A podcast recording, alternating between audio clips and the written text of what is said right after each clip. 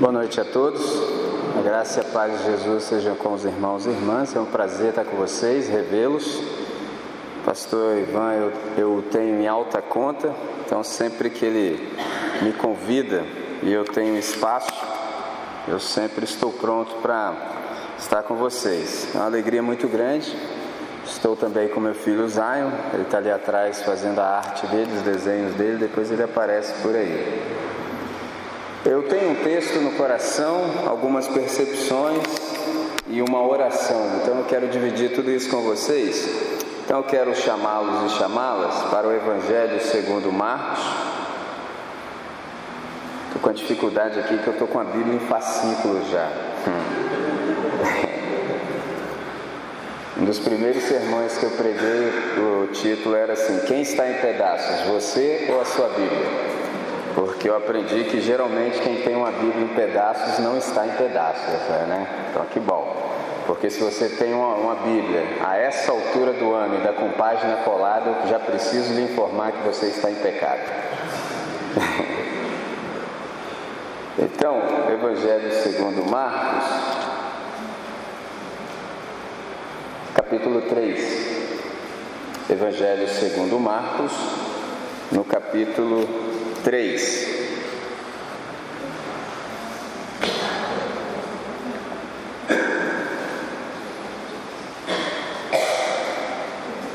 O irmão que me precedeu falou acerca de família, veio nos trazer um convite acerca da família. Eu também quero falar um pouco sobre a família. Evangelho de Marcos, no capítulo 3, nós leremos os versos 20 e 21, na sequência entre 31 e 35. Então, começando pelo verso 20, diz assim: Então foi ele para a sua casa. Não obstante, a multidão afluiu de novo de tal modo que nem podia comer. E quando os parentes de Jesus ouviram isto, saíram para o prender, pois diziam: Está fora de si, está louco. Verso 31. Nisto chegaram a sua mãe e os seus irmãos, e tendo ficado do lado de fora, mandaram chamá-lo. Muita gente estava sentada ao redor dele e lhe disseram: Olha, tua mãe, teus irmãos e irmãs estão lá fora à tua procura. Então ele lhes respondeu, dizendo: Quem é minha mãe e quem são meus irmãos?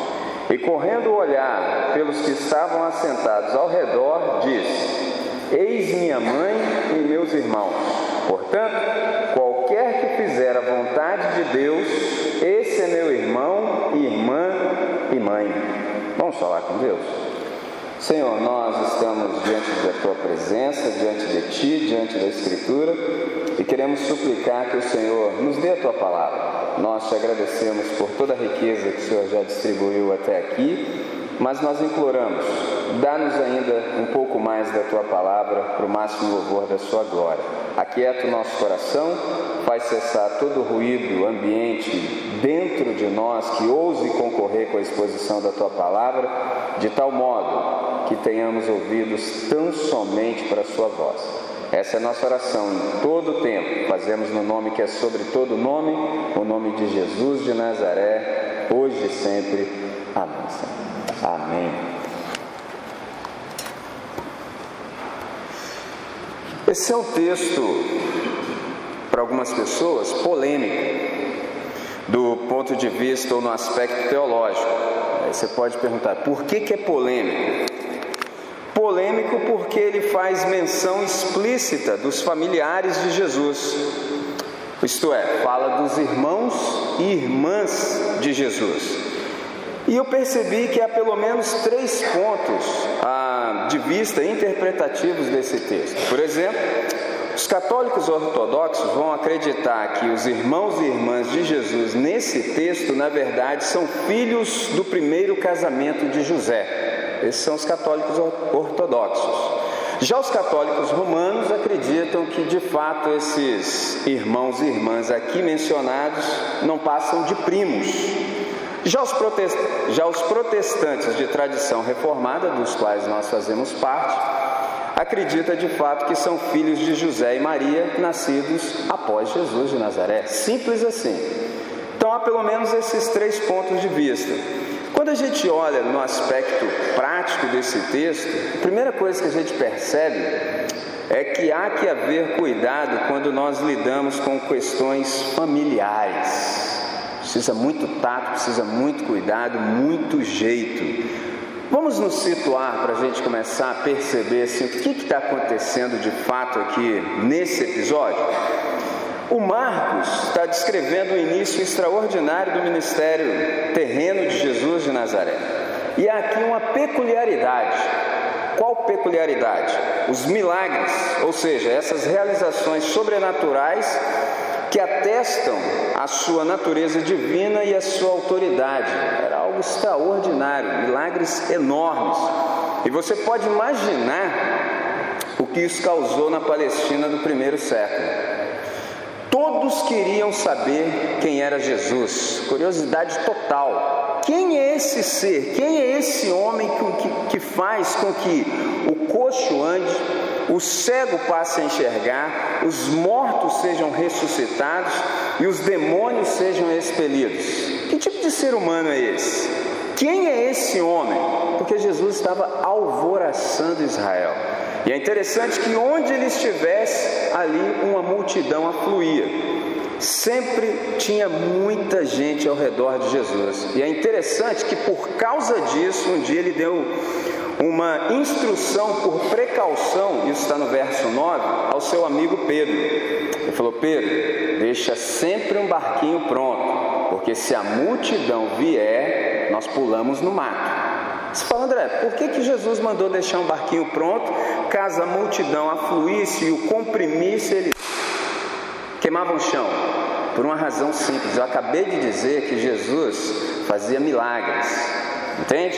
Aí um dia tinha uma senhora com fluxo de sangue que teve uma percepção extraordinária. Ela disse o seguinte: se eu tão somente tocar na orla das suas vestes, eu serei curada. Hum, e não é que ela tocou? A partir desse dia, você imagina como não ficou a vida de Jesus. Todo mundo viu, então todo mundo percebeu: ah, então é assim que funciona. Basta eu tão somente tocar nele que eu fico bom. Você já parou para pensar num negócio desse? Todo mundo queria tocar em Jesus, então ele falou: ó, vocês fiquem espertos. Quando o pessoal vier, ó, a gente pica a mula, pula no mato, vaza, dá o fora, saída pela direita, leão da montanha. É isso. Entendeu? Questão de segurança, irmãos. Senão o pessoal trucida Jesus. Então, onde Jesus estava, sempre havia uma multidão. E é interessante que sempre tem uma multidão seguindo a Jesus. E dentro da multidão que segue a Jesus, tem outra multidão. Aí você fala, quem é a multidão dentro da multidão que segue a Jesus? É a multidão que segue a multidão. Ah, tá todo mundo indo, eu vou também. É interessante esse negócio, o cara não sabe por que, que ele está nesse negócio, entendeu? O que, que você está fazendo? Não, está todo mundo indo, eu vou também. É desse jeito. E no meio dessa multidão que estava seguindo Jesus, tinha uma galerinha especial. Quem era a galera especial que estava no meio dessa multidão? Os familiares de Jesus. Com qual motivação eles foram, se embrenharam no meio daquela multidão para ter com Jesus? Foram lá para prender Jesus. Você consegue imaginar um negócio desse? Foram aprender Jesus, manietá-lo, entendeu? Se fosse hoje, algemar, vamos te levar de volta para casa, você pirou, você ficou maluco. Só que isso, André, é, família tem dessas coisas, gente. E é Jesus de Nazaré, não é o André que mora logo ali, não. É Jesus. Então, vendo tudo que estava acontecendo, a família dele só teve uma percepção: ele só pode estar tá louco, ele só pode estar fora de si. Isso não é normal. Vamos até lá e vamos trazê-lo, nem que seja a força, de volta para casa. Olha que coisa linda, interessante esse negócio, né? Às vezes você começa assim a ouvir Deus e acha que tem problemas, se o próprio Deus o teve. Hum, imagina você e eu. Certamente o teremos também. Agora é interessante família de Jesus aparece e num momento bem peculiar, porque Jesus está ensinando. Sempre que tem uma multidão, Jesus começa o seu ensino, e é interessante que no meio dessa instrução acontece uma interrupção. Isso é impressionante. Por quê? Você interromper um discurso é, no mínimo, falta de educação. Já viu? No mínimo, alguém está discursando, você chega lá, atravessa a conversa, o negócio assim é feio. Alguém delicado, inconveniente. Aí Jesus está dando uma instrução e ele é interrompido. Agora, você há de convir comigo que quando alguém interrompe ou ousa interromper, o motivo deve ser no mínimo urgente. E há, por exemplo, interrupções que são pertinentes. Por exemplo, se você retroceder um pouquinho, no capítulo 2 tem uma interrupção que foi pertinente. Jesus também estava ensinando e apareceram quatro amigos carregando um paralítico. E aí, os caras queriam introduzir o paralítico à presença de Jesus para Jesus fazer o que deve. Simples assim, mas aí tinha um probleminha: tinha um galerão, tinha uma multidão, nem mesmo próximo da porta havia espaço. Os caras tentaram pela porta, pelo convencional, não deu. Tentou pela janela, também não dá. Já sei. Furaram o teto. Assim, um exercício que eu tenho feito nesse momento da minha vida é imaginar se as coisas que estão escritas na Bíblia acontecessem na igreja. Oh, mas seria uma coisa linda de se ver acontecendo. Imagina o seu pastorzão pregando aqui domingo, lindo, aquela coisa maravilhosa. Aparece quatro malucos, começa a meter a picareta aqui no teto. Rapaz, os diáconos dessa igreja, rapaz, se algum deles tiver vocação para capitão do mato gospel, mas é na hora, irmão. O que, que é isso? Como é que, que, que você já parou para pensar um negócio desse? Jesus pregando, os caras meteram a picareta no teto, não quer nem saber e abaixaram o cara certinho. Você já parou para pensar no negócio desse, cara? E o sermão de Jesus? Sei lá para onde foi o sermão de Jesus. Isso aqui também é uma lição interessante. Jesus se preocupa muito mais com as pessoas do que com a conclusão do sermão. Interessante isso, né? Então, essa aqui, por exemplo, foi uma interrupção pertinente. Mas a pergunta que nos sobrevém é: por que, interromperam Jesus nesse episódio aqui do capítulo 3? Por que, que interromperam Jesus? Ele está dando a aula dele e um caboclo lá apareceu e interrompeu. Se interromper um discurso é falta de educação, o que, que a gente pode dizer de interromper um sermão? De Jesus de Nazaré. Você já parou para pensar nisso? Imagina a cena. O pregador está no meio da exposição dele, aí aparece um caboclinho lá embaixo e fica assim. Porque igreja, as coisas assim, não acontecem de modo natural na igreja. Não sei se você já percebeu.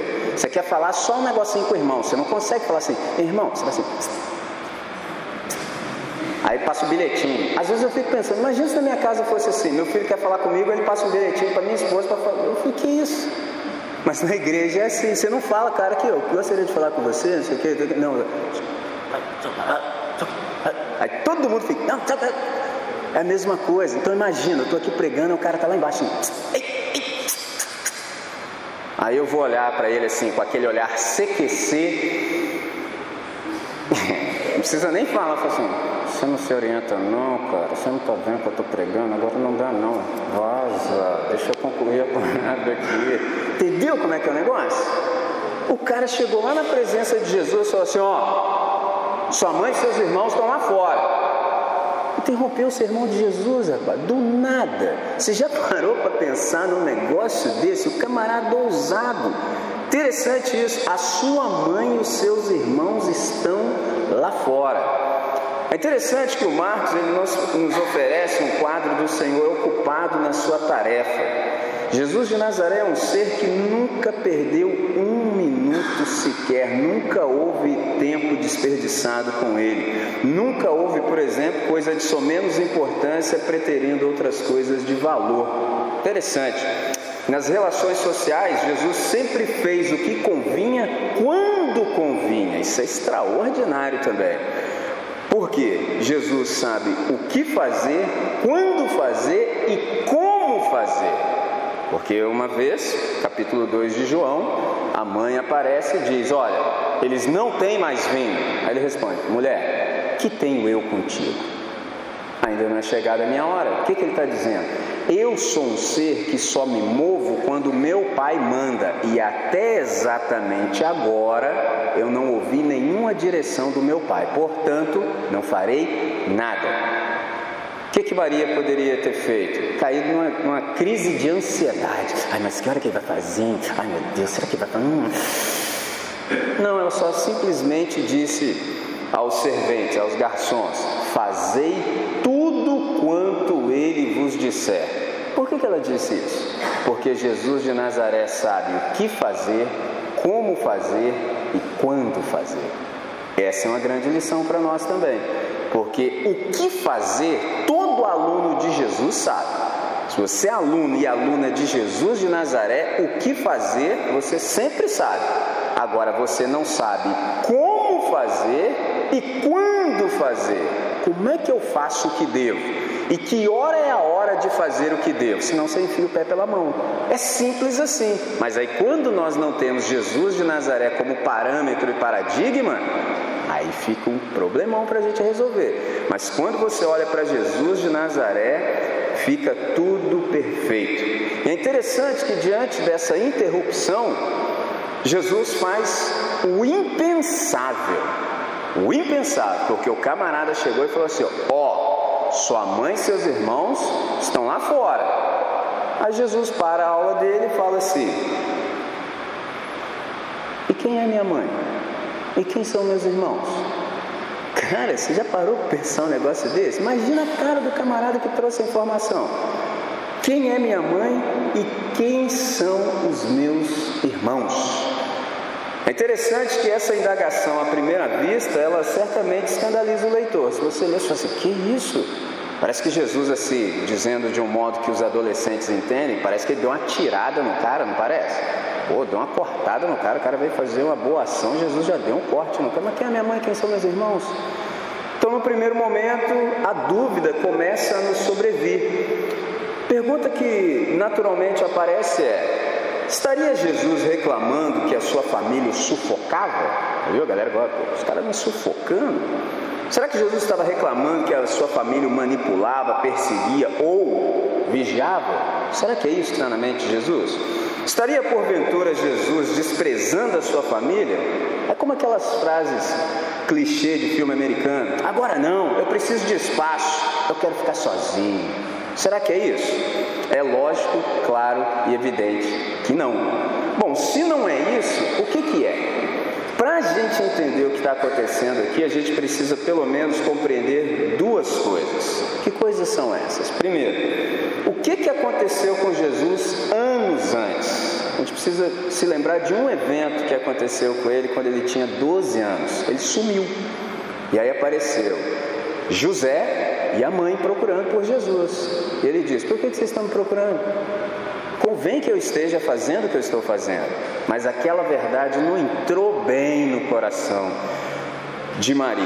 Agora, 18 anos depois, nós encontramos mais uma vez Jesus sendo procurado pela mãe, agora acompanhada pelos irmãos, possivelmente escandalizados com o seu comportamento. Essa é a primeira coisa que a gente precisa entender e discernir. A segunda coisa é o que, que havia implícito na fala desse que trouxe o recado?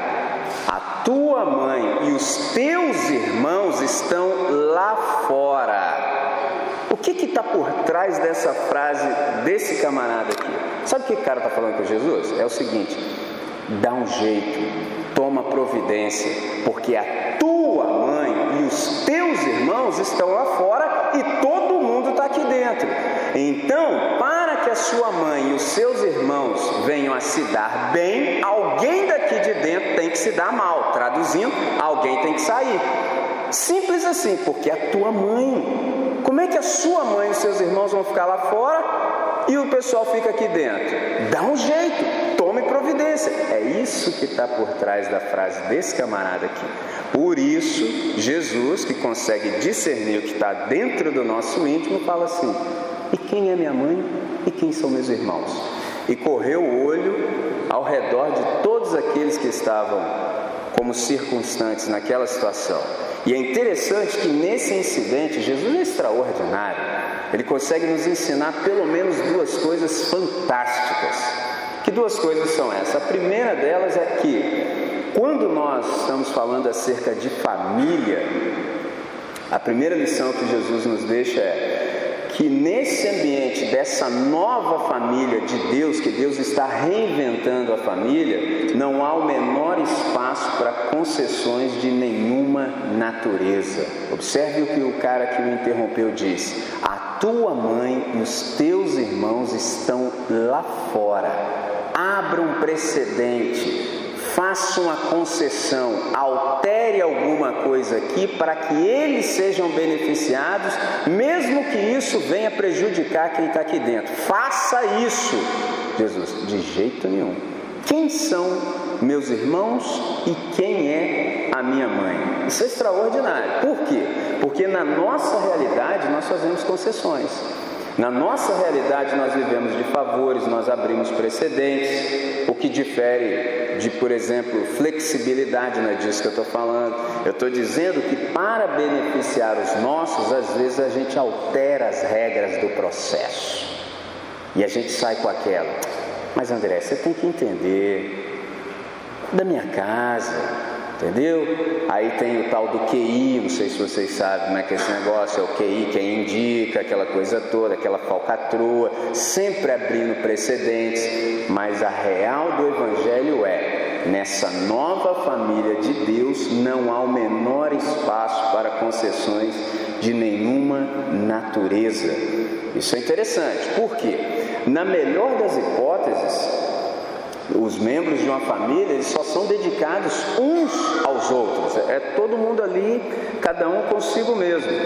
E aí a motivação que reina no coração tão somente os impele para a proteção dos membros da própria família.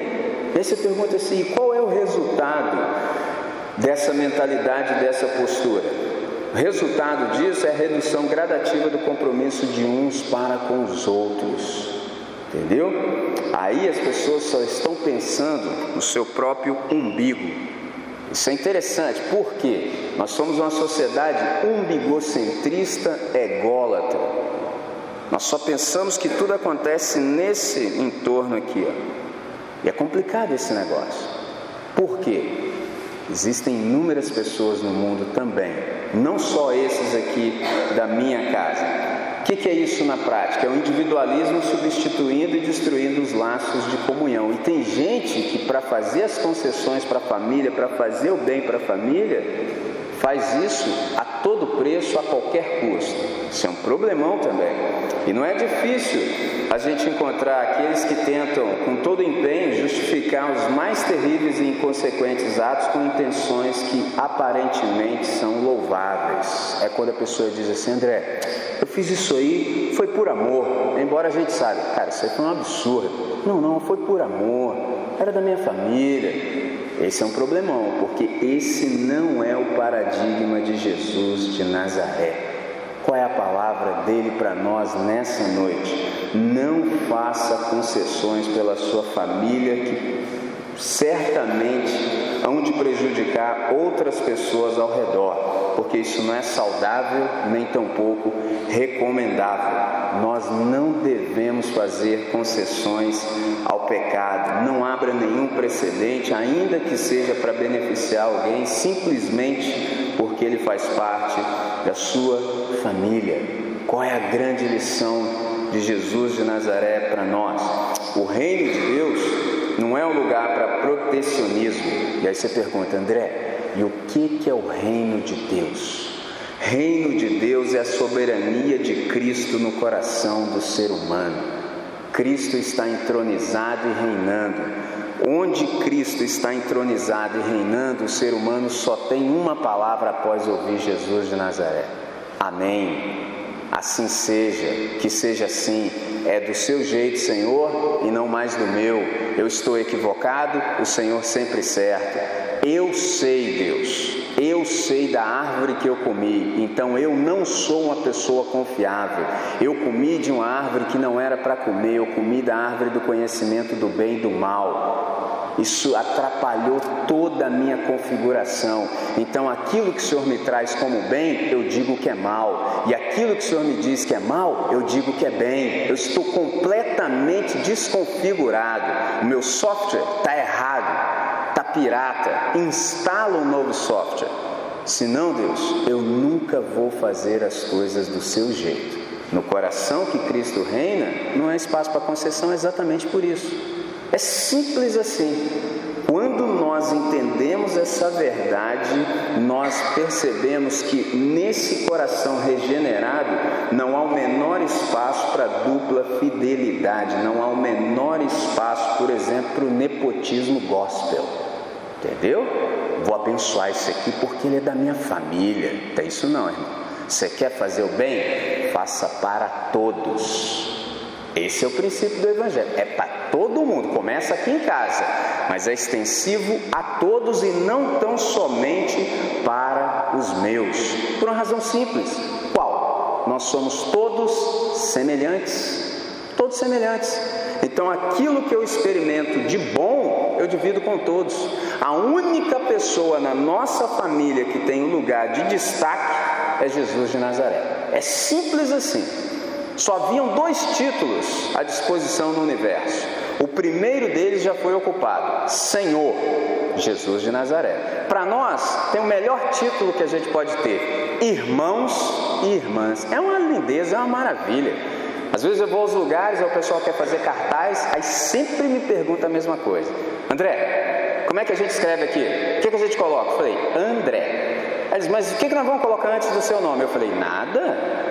Para quê? Mas não pode colocar assim, pastor, não. Eu falei, não, irmão, não mexe com isso não. Pastor só conheço um, João 10, Jesus de Nazaré. Só conheço um pastor, todos os demais são co-pastores, porque as ovelhas são de Jesus de Nazaré. Jesus de Nazaré vai à frente, as ovelhas seguem o pastor delas, que é Jesus de Nazaré. Nós somos os co-pastores, nós vamos lá atrás. Por quê? A gente também fica olhando para Jesus de Nazaré. Quando Jesus de Nazaré para, nós falamos assim, alto lá, para todo mundo porque Jesus de Nazaré parou. Se ele for para a esquerda, a gente fala, ovelhas, vamos para a esquerda porque Jesus de Nazaré foi para a esquerda. Se ele for para a direita, de igual modo. Aí o cara falou, ó, oh. falei, é, irmão, está escrito, é só você checar aí, João 10. Aí ele falou, posso colocar missionário? Eu falei, não, irmão, também não coloca missionário, não, sabe por quê? Porque todos os discípulos de Jesus de Nazaré são missionários. O único que não foi missionário é traidor, traidor não sou, então é um missionário. E falar que cristão é missionário também é redundância, porque todos nós o somos. Ele falou: o que, que eu faço? Eu falei: coloca André, irmão. Não é simples, porque entre nós não há diferença, a nossa diferença é tão somente funcional. Eu sou o irmão que faço determinada coisa no reino, e você é o irmão que faz outra coisa no reino, e nós somos interdependentes, de modo que eu necessito do seu trabalho e você do meu. É por isso que é uma maravilha esse negócio da nossa família. Não tem esse negócio de concessão na nossa família, porque aqui ninguém é mais importante do que o outro. É simples assim, porque nós somos todos semelhantes. Aí é uma maravilha, aí a gente vive fácil. Essa é a primeira lição de Jesus de Nazaré. Quem é discípulo dele tem uma luta constante no ser. Qual? A de não se entregar à tentação de beneficiar alguém simplesmente porque ele é da sua família. E aí o nosso desafio constante, diário, é vencer essa tendência. Qual? Por exemplo, da síndrome da mulher de Zebedeu. Ela não entendeu nada disso que eu acabei de ensinar para vocês.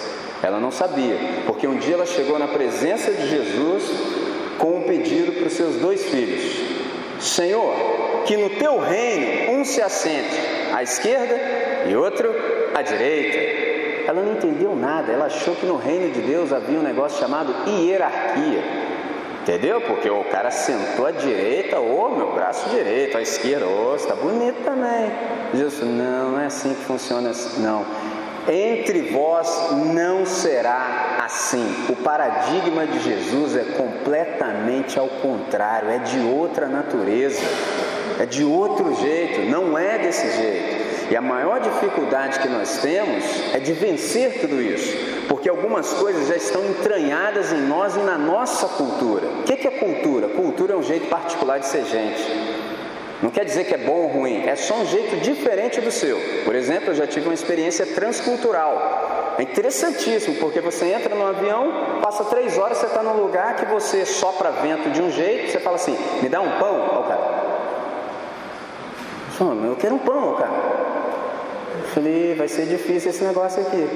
Só viajei três horas, completamente diferente. Quando eu mordi o pão no lugar que eu estava, falei, que isso? Quase que eu peguei um despertador. Falei, acorda, pão. Pão estranho, para eles estava uma delícia. Eu falei, não, isso aqui não está normal, não. Percebe? Cultura diferente. Coisas que aqui, por exemplo, falei, isso está esquisito, está estranho. Até essa palavra esquisito lá é outra coisa. Estou falando da Argentina. Tudo diferente. Falei, olha, então, quando o reino de Deus começa a dar os seus sinais para nós, a primeira coisa que nós percebemos é que a gente tem que pensar com outros padrões, outros paradigmas, com outras categorias. É tudo diferente. Por isso que Jesus disse: Quem é minha mãe e quem são meus irmãos? Não é do jeito que você acha que é, porque se fosse assim, eu faria o que você está me sugerindo que fizesse. Mas como não é, não faço. Simples assim. Interessante, porque tem muita gente que, quando quer defender um filho, inventa altas histórias. Todo mundo sabe que está errado, mas ele inventa uma história para tentar legitimar aquele comportamento. E sabe que é o problema de tudo isso? Que quem faz isso está deformando o caráter de um filho e não sabe. E aí a gente trabalha com um negócio chamado tempo.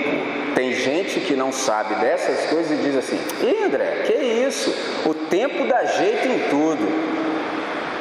Irmão, saibam de uma coisa: o tempo nunca melhora aquilo que é ruim, só piora.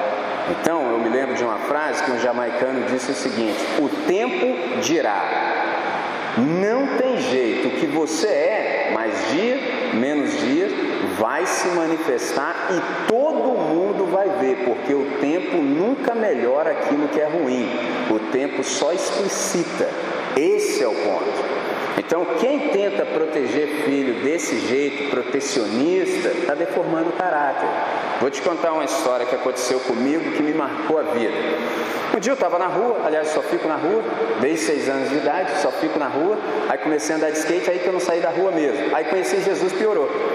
Porque você sabe que Jesus é da rua. Atos 10, 38. Está escrito que ele andou por toda parte fazendo bem. Aí fui ser aluno dele, aí que eu falei, agora é que eu não saio mesmo.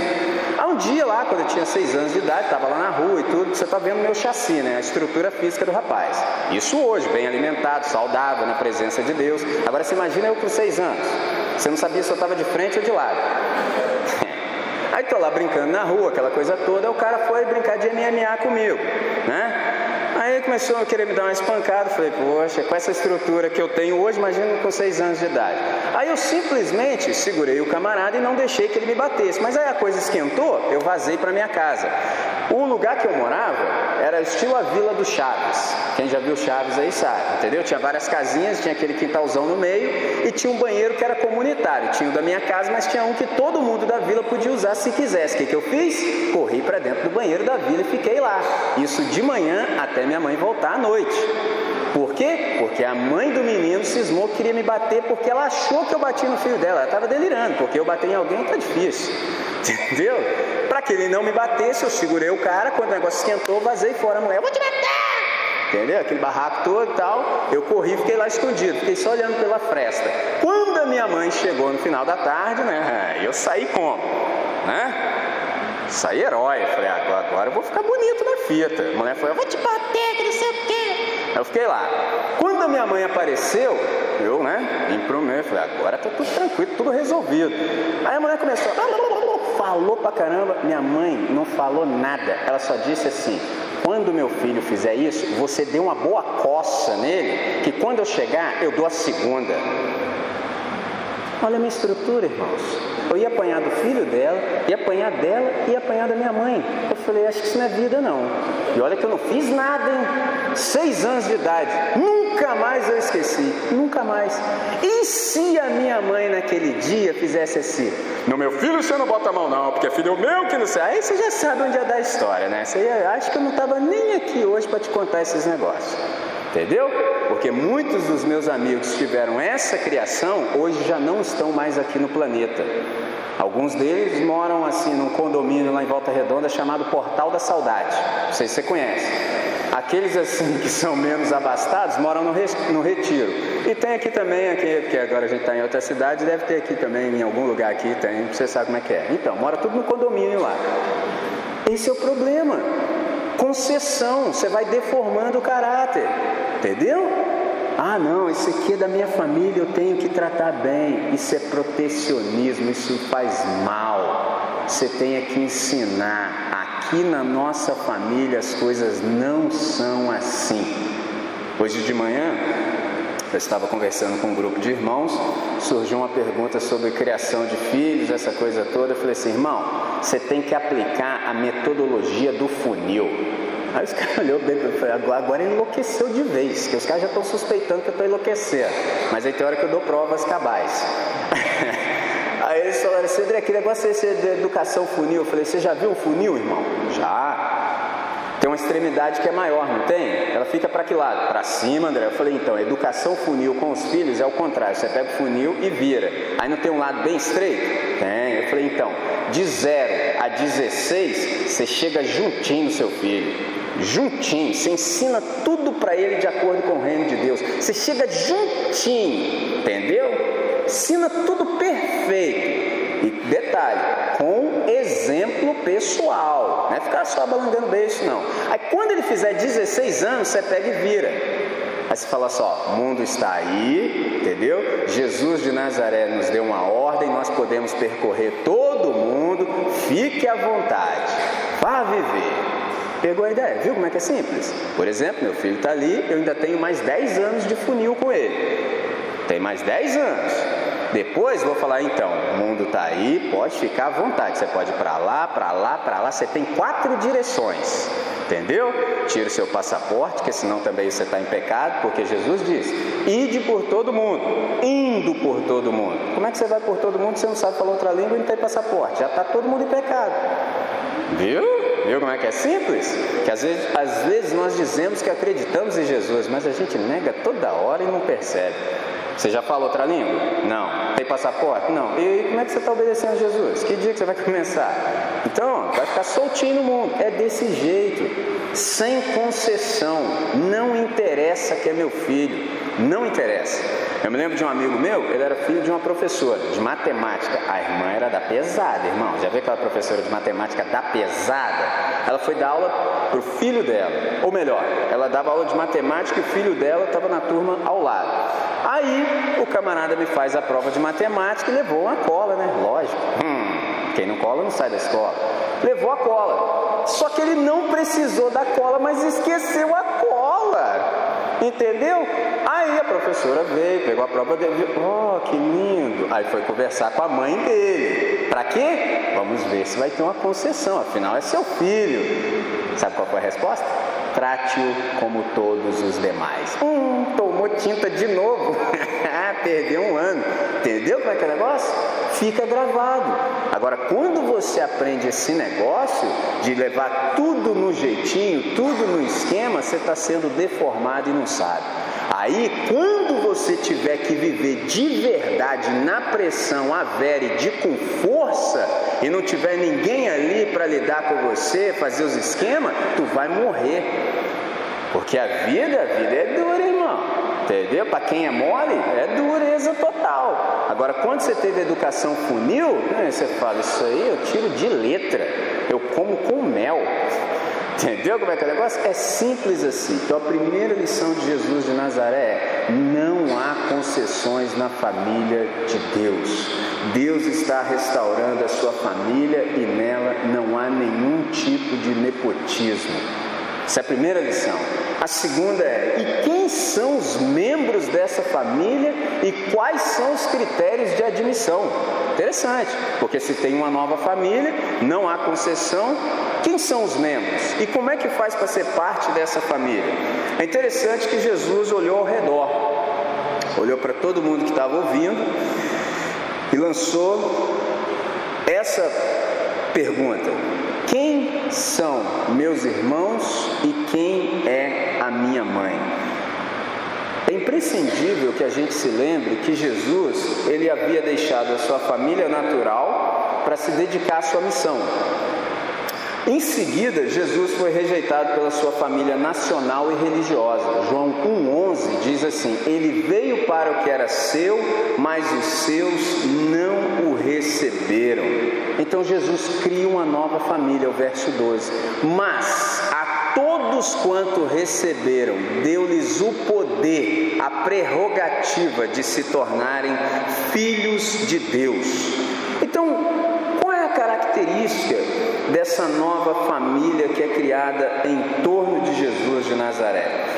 A característica dessa família é que ela não se caracteriza, por exemplo, por vínculo de sangue, nem por tradição religiosa comum, mas pelo empenho pessoal em fazer, em realizar o querer do Pai. Ele diz: A minha mãe e os meus irmãos são todos aqueles que fazem a vontade do meu Pai celestial. Quem é membro dessa nova família de Deus? São aqueles que são parceiros do Pai de Jesus de Nazaré. É gente que entendeu quais são os projetos de Deus e por isso investe tempo, investe vida, investe energia, talento, dons, recursos em áreas de interesse comum para abençoar o maior número de pessoas possível. É gente que entendeu aquela bênção que Deus disse que concederia a Abraão, quando ele disse assim: Em ti serão benditas todas as famílias da terra. Nós somos essas pessoas. Nós temos essa possibilidade. Como? A partir do momento em que nós começamos a querer a vontade do Pai. É simples assim. Mas você fala, André, mas por que, que é imprescindível que nós queiramos a vontade de Deus? Porque a vontade de Deus, irmãos, é a norma de funcionalidade do universo. Tudo que está fora da vontade de Deus está disfuncional. Por que, que você acha que a maior parte das pessoas no mundo vivem mal? Por quê? Porque eles não sabem quem é Deus não sabendo quem é Deus, eles não experimentam a sua vontade e eles não sabem qual é a sua vocação, ou seja, para que eu estou aqui no mundo? O que, que eu estou fazendo aqui? Quando você não sabe isso, você não sabe a sua identidade. E o problema de você não saber a sua identidade é que vai ter um montão de gente te dando opinião. Já pensou quando você é adolescente e não sabe quem você é? Não falta gente buzinando na sua cabeça. Agora, quando você sabe quem você é, você começa a organizar toda a sua vida em torno disso. Tudo. Por exemplo, retrocedendo. Você vai entrar em um relacionamento.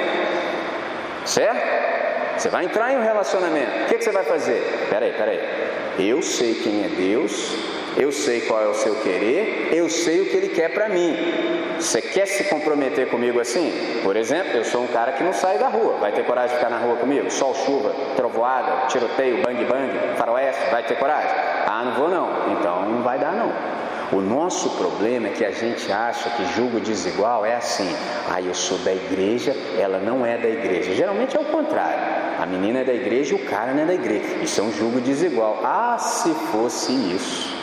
Ah, se fosse só isso, é muito mais profundo, há muito mais implicações. Entendeu? É você ter uma vocação e conversar com a outra pessoa que é irmão ou irmã e ele não quer nunca saber daquela vocação. E aí, como é que conjuga isso? Como é que vai ter conjugalidade? É impossível. Então, quando você sabe qual é a sua vocação, você já começa bem. Ou você já escolhe bem, você já vai saber escolher qual curso você vai fazer para aprimorar toda essa riqueza que Deus te deu para abençoar o maior número de pessoas possível.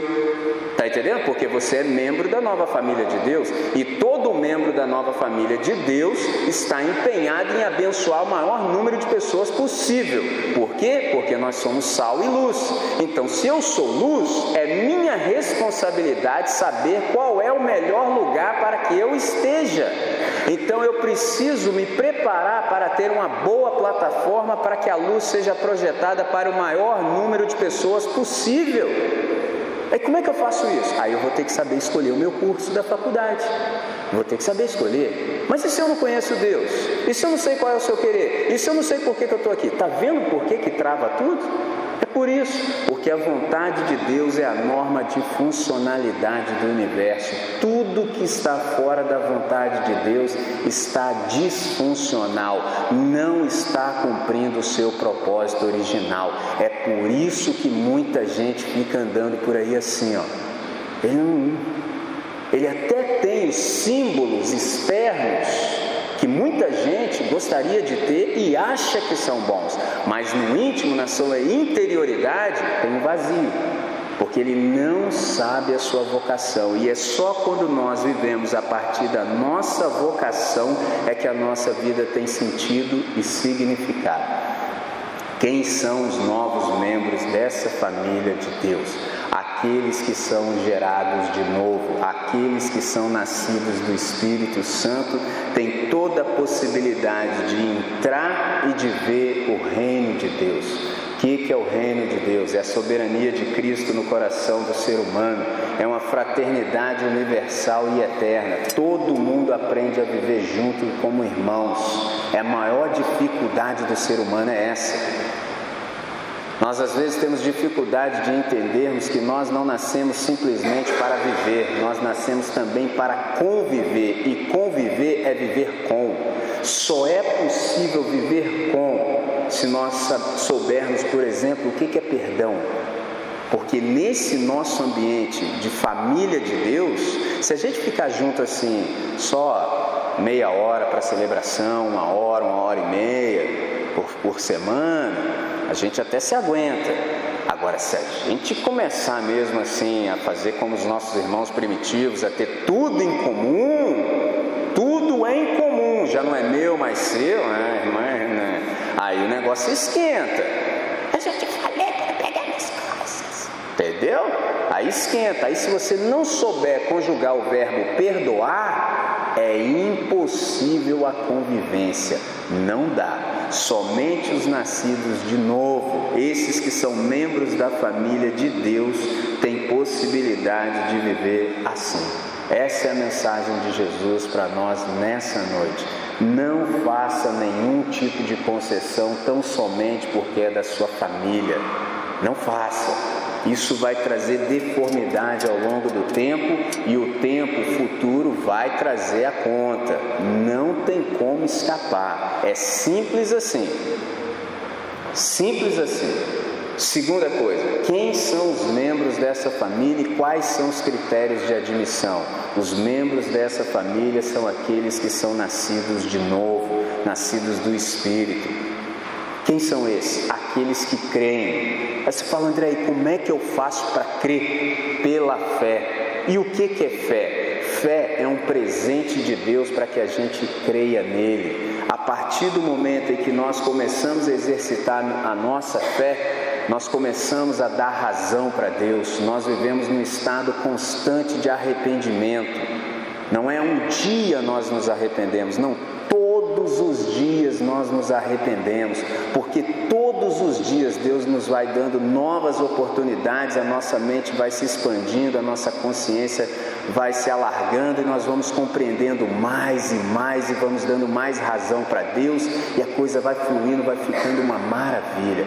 Esses são os nascidos de novo, esses são os membros da nova família de Deus. Simples assim. Nessa noite, se de algum modo o Espírito de Deus tornou tudo isso que eu falei para vocês em palavra e você entende que deve tomar uma postura, eu entendo que já disse tudo que deveria ter dito e daqui para frente é entre você e Deus, porque isso é solo sagrado. Não vou pedir para que você faça nenhum tipo de movimento, isso não é comigo. Mas eu te encorajo a fazer tudo o que Deus lhe disse que você deve fazer a partir da compreensão que Ele te deu desse texto. Percebe? Por quê? Quem são meus irmãos? Quem é minha mãe?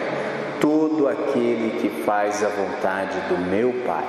É impossível ser um discípulo de Jesus de Nazaré e não estar comprometido com a vontade do Pai. É impossível. Enquanto nós não nos dobrarmos e fazermos tudo quanto Deus quer, ainda que a gente se movimente, a nossa vida vai continuar com essa sensação de vazio, essa sensação de que falta alguma coisa. Falta obediência. Obediência. Tão somente isso. Então, sendo assim, vamos falar com Deus?